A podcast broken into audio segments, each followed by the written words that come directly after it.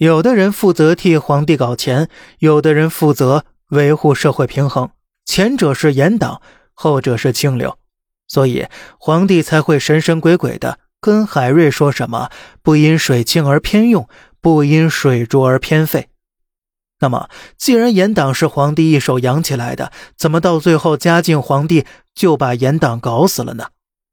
那是因为啊，严党这个组织发展到后来。已经控制不住了，他们甚至连嘉靖的钱都想搞。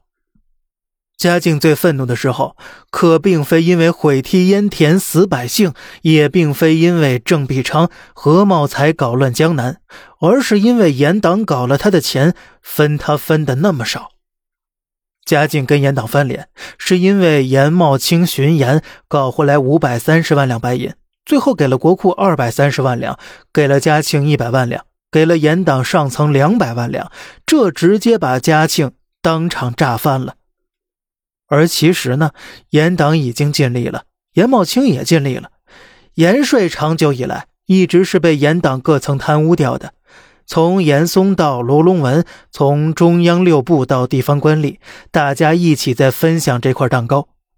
要不是严茂清出面，又是威胁又是许诺的，谁愿意把到手的利益再吐出来呢？连徐阶自诩清流的都吐不出的利益，凭什么我们严党既要背负骂名，又要吐出利益呢？能收到五百三十万两，大家已经很给嘉靖面子了。所以听到严茂清巡盐回来，收到如此多的钱，甚至把严世蕃高兴的踏雪相迎了。交给国库和嘉靖共计三百三十万两之后，剩下的二百万分作三艘船。一条呢运往严嵩老家，一条运往严茂清老家，还有一条运往京师打点北京城的上下官员。严党疯了吗？为什么非要这么做呢？严党真的就缺这几百万两吗？锦衣卫难道真的看不见吗？搞得最后直接点爆了嘉靖的雷区了。其实呢，那是因为严党没有办法。一旦贪污受贿形成集体系统性，就必须维护好这个系统，证明这个系统还在正常运转，还有其存在价值。如果那钱全部上交给国库，如果全部给嘉靖了，那就说明系统已经崩毁了。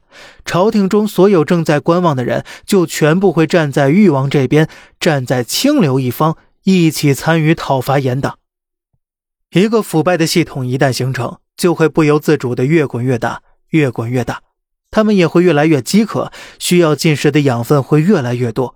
等到意识到无法再滚动下去时，就会直接原地爆炸了。而这呀，也是世界所有贪污体系无法长久维持的根本原因。在古代，皇权、奸臣、清流形成三股势力，他们在不断博弈，个个都想搞老百姓兜里的钱。